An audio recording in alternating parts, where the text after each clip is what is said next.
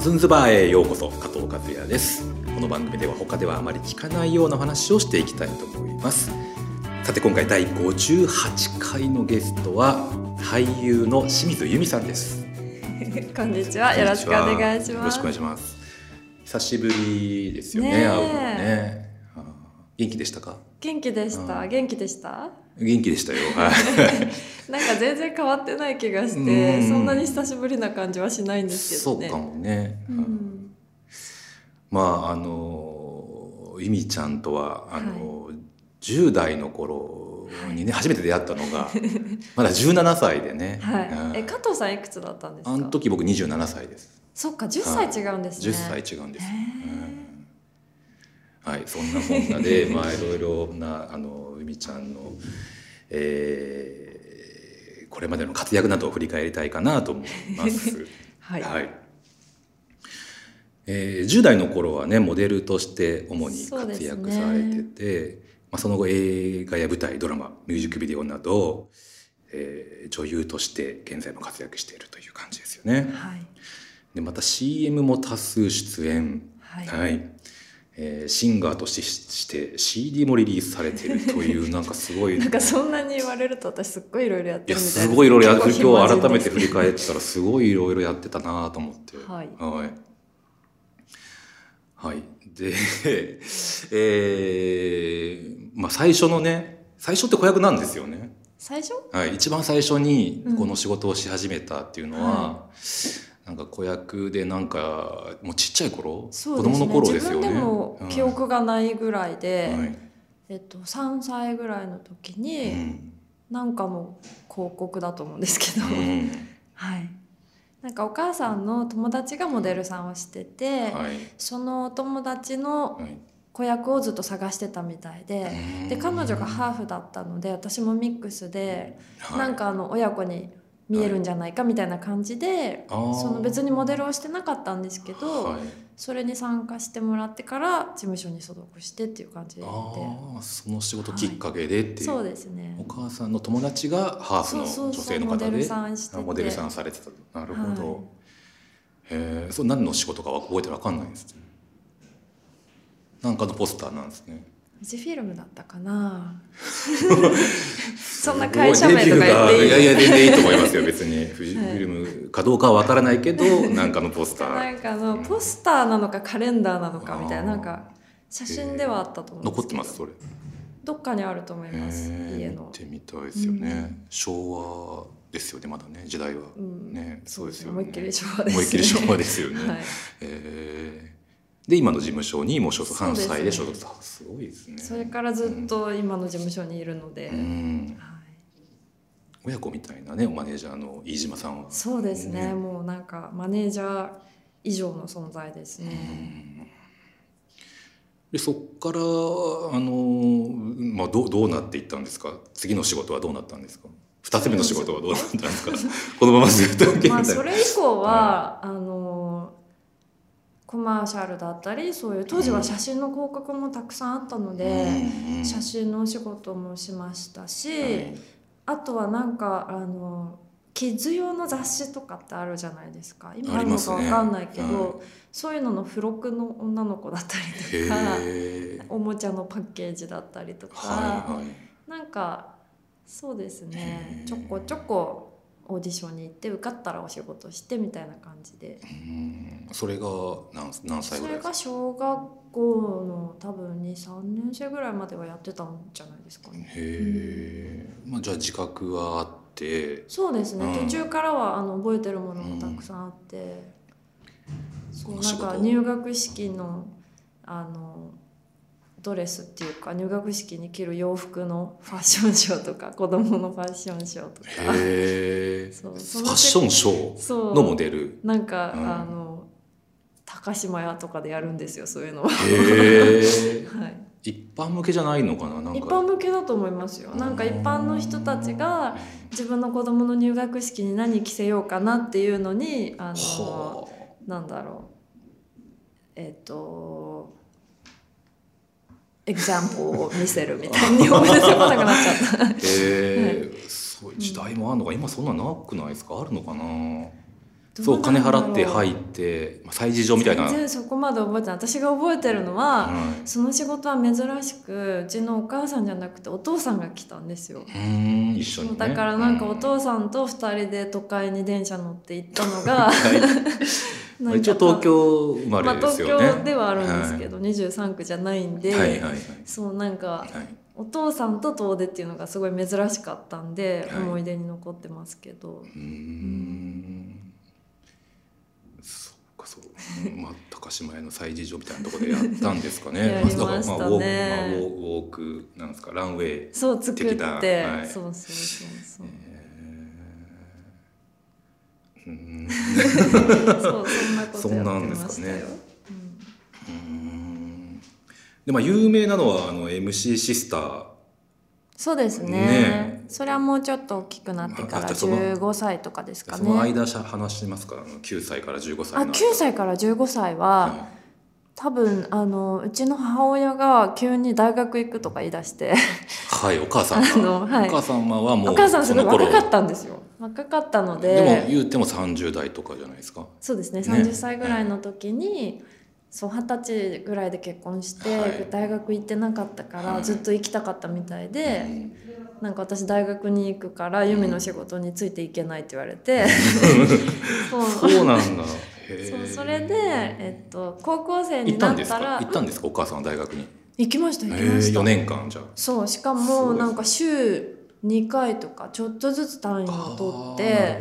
私の高校卒業と同じぐらいに一緒に卒業したんじゃないかなへえ子育てと並行して学生をやるってすごい。そうそんう一緒になんか勉強とかよくしてましたテスト勉強とか、うん面白いですよね。そおう母さんも何回かお会いしたことありますけどそね。うですよね、ええそうそうそう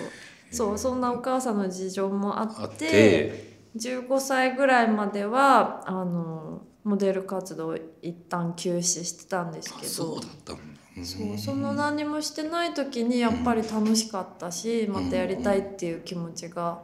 強くって、うん15歳ぐらいの時にもう一人で電車乗ってどこでも行けるしやってもいいってうんお母さんに相談して事務所に戻ったっていう感じですね。うん事務所にはずっとでも所属してたというか一応抜けてたんですかその間って。どうなんでしょうねうん抜けてたんじゃないかな、うんちょっと私もよくわかんないです。まあ、契約合ってないような感じなのかもしれないですけど、はい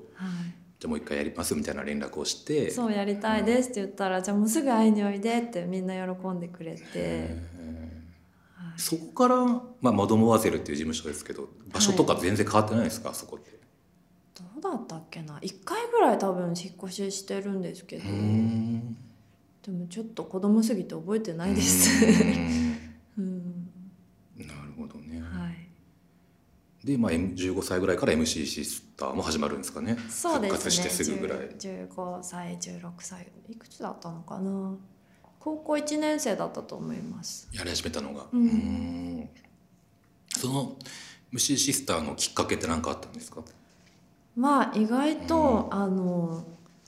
スカウトじゃないですけど、MC シスターの編集の方が、その街角スナップ的なものをはいはい原宿でやっていて、うんはいはい。でその時に私すごいファッションに興味があってなんか変な格好してたんですよ、自分で作ったスカートとか入ってほうほうなんかそれをすごいあの目に留めてくれた人が「ファッションスナップで撮っていいですか?」って言ってくれたんですけんど、事務所に入ってるから、はいちょっとマネージャーに確認しますって言って、はいでまあうちのマネージャーすごいそういうの緩いんで はいはい全然いいよいいよって言ってくれたんですけど、はなんかそれがきっかけでい、まずそのファッションスナップに乗ったと。そう、はいはいそれで編集の方が、あのレギュラーでなんか私の連載をやりたいっていう話で、うん最初はなんかそのレギュラーのモデルっていうよりは、うんその私が作ってるものだったり、うんなんか私のアイディアを紹介するちっちゃなコーナーを MC シスターのページ内に設けたいっていうお話だったんですよ。でそれ面白そうだなと思ってやらせてもらってて。そっから発展してなんか知らないうちにレギュラーの モデルになってたっていう感じですね。ねえ表紙だったりねすごい、関東だったね、いりいですよ写真たくさん撮ってもらってあーねえまあ、歴代あの有名な方も輩出されしてる雑誌ですよね。えーそんなきっかけだったんですね。そうですねうん。なんかそのそうやってなっていく中でモデルとしての自覚みたいなわかんないですけどあったんですあったのか な。なんかうん。逆でもう私はモデルじゃないみたいななんか、まず最初にその MC シスターで、あの新しく MC シスターに乗るモデルさんを紹介するページみたいな撮影があって、うんはい合同でいろんなモデルさんが来て撮影するんですけど、もうその人たちを見た時にすっごいみんななんかスタイルいいし可愛いし、はははいもう私の思い描くモデルさんっていう感じの人たちがたくさんいて、まあ身長がね、そうもうみんまずなまあ私170以上とそうか。 160ぐらいしかないんで、はい当時はそんなにちっちゃいモデルさんっていなかったんですようんうんね、だからなんかもうスタイルでも劣ってるし、うん自分だけモデルじゃないみ たいに 感じてしまってそうなんかそういう諦めっていうかそんなにネガティブではなかったんですけあーうどんなんか自分は違うみたいな、うんなんなんだろう、うん、ちょっとみんなと一緒にはなれなかったです ね気持ち的には。そうなんだ、あ僕もう逆で、うんプライドや自意識が高くて、うん、あのモデルを、まあ、ある意味モデルのレベルよりも高いところを目指してるっていう意味かと思ってました僕いやなんかプライドとか自意識はすごい高かったと思うんですよ。うだんけど それもあったんですねそうだけどうん若いしそれがなんかうん自分は見た目で戦わないみたいなあーなんかなんだあーろうなるみんほなどみたいに、はは何着ても似合うわけじゃないし、うんうーん、なんだろうみんなみたいにその流行りとかをすごく知ってるわけではないけど、はいでも私はもうちょっとオリジナリティのある、うんなんか、まあ、何かものをリメイクしたりとか、うんなんか自分にしか着れないファッションみたいのをできるもんねっていううんうんスタートがね、うんそれだったわけだし、ね、 そうなんかそこで戦うしかないなっていう、なるほど他は負けてる部分もあるけどその素材なでるは勝負できないと思いましたねほ。ど、うんまあ、ちょっとでも尖ってたところっていすうかごねい尖ってました。あったわけですよねそうそうなるほどねえ全然そんな風に見えなかった まあ僕が出会ったとはもう、ね、ちょっとしてからだとは思うんだけど、まあ、とはいえ子供だからうんなんだろう、可愛いもんなんですけどね尖ってたって、うん振り返ったら尖ってたってうん思うけど、多分なんか大人の人たちから見たらそれも可愛いと思って、うん お仕事くれてたんだろうなって今思いますけどね。うんうん確かにねそうですよねうんよしよしっていう感じねかもしれないですよ ねうんそれでそれでどうなんですかねそう、まあ、それでいろんな人から声かかることになっていくんですかねそうですね他の仕事に、ね、やっぱりそのうん、 MC シスターはすごい私の他の仕事につながるきっかけになってくれて、初めての映画うもんその MC シスターをなぜか愛読してくださって た、うん映画監督の方に、うんあの映画に出てもらいません初めてってどれなんですか、ね、初めての雑映貨画屋さんみたいなやがつでしたっそうけですそうです、ねあの「世界の終わり」という名の雑貨店っていう、はいはい見てないんですいませんはいなんですけど、浜田監督っていう監督が撮られたんですけうんど、うんそうレンタルとかありますこれってあるんじゃないかな、あるんですかね主演が高橋真理子ちゃんと、はいあ高と橋真理子ちゃん。高橋真理子ちゃんって最近ちょっと何してるんだろう、うん見かけないけど、うん当時すっごいモデルでうんたくさんお仕事されてた、キューピーマヨネーズとかすっごい可愛い子で、えーうんそうその子とあと、あの西島敏行さん、はいはい俳優さはい。んがはい主前演回で、も西島さんの名前出てきましたけど。あそうなんですか、はいたまたまそうそうそうそう、その二人があの主演で出られた映画で、えそうそれが初めての映画だったんですけどーなるほど。そうでも2002年ですね。もうそれがね2000。えそれ2002年ですよプロあのプロフィーそルうによなるんと。だ撮られはたのはもっと前なんで、はい2002年って言われるとそんな最近だっけっていう気がするけど全然最近じゃないで すねい。もうも20年近く僕があったのは99年です。忘れもしない。あそうなんだ、ミレニアムですねミレニアム直前えーのはいはいまあからかカメラマンの写真家のはいはい、 ID 君ね、あの紹介してもらったのが、はあーきっかけで、い、なんか変なビルの上の方でお茶したんですそうでよすねね渋谷のあのカフェで公園通りのねそうそうそうそう、うんうんなんか覚えて床ます座りのカフェだったと思いますそうだったっけはいはいはい、うんうん覚えてますねいや覚えてるんですねなんであったんでしたっけいやだから ロ岡君にあの ID 君に、あのこんなミュージックビデオに出演してもらいたい人を探しててこんなイメージって僕は言ったんですよねそそしれただらそっかそっか荒岡君がすでに作品撮りかなんかで そうよく写真撮ってもらってて、うん撮ってて、で紹介してもらったんですよね、うんなんで ID 君なんですか最近 ID っていう名前であやってるんですよねそうそうなんだそうだあら知らかなかったら本名言っていいのかなどうかは多分言っていいと思うんですけど、うん、 全然だって A だもんね I じゃんそうそう、そうなんですよ。そのツッコミは僕もしたんですけど、えー名前じゃ関係ないって言ってましたね。えーそうなんだ懐かしいうんは ID さん、い、はい、なんかあのすごいやってますよ今でもね。うん彼はね。まあ荒岡君に限らずあの著名な写真家にもいっぱい撮られてるじゃないですか。そうですはねい、本は間い隆さん、本間さん荒木さん。アラッキーさんあれ荒木撮ってもらってなかったでアラッキーしたさっん撮ったことないけ？ですじゃあ荒木はなかったことにして、ね撮ってまあくされてなたさないさん、サナエさんはいサナエさんもえ面白かーった篠山紀信さん、はいはいそなうんですねか思い出や、まあ、写真家、まあ、僕お会いしたことない人ばっかりですけどあーそうですかはい、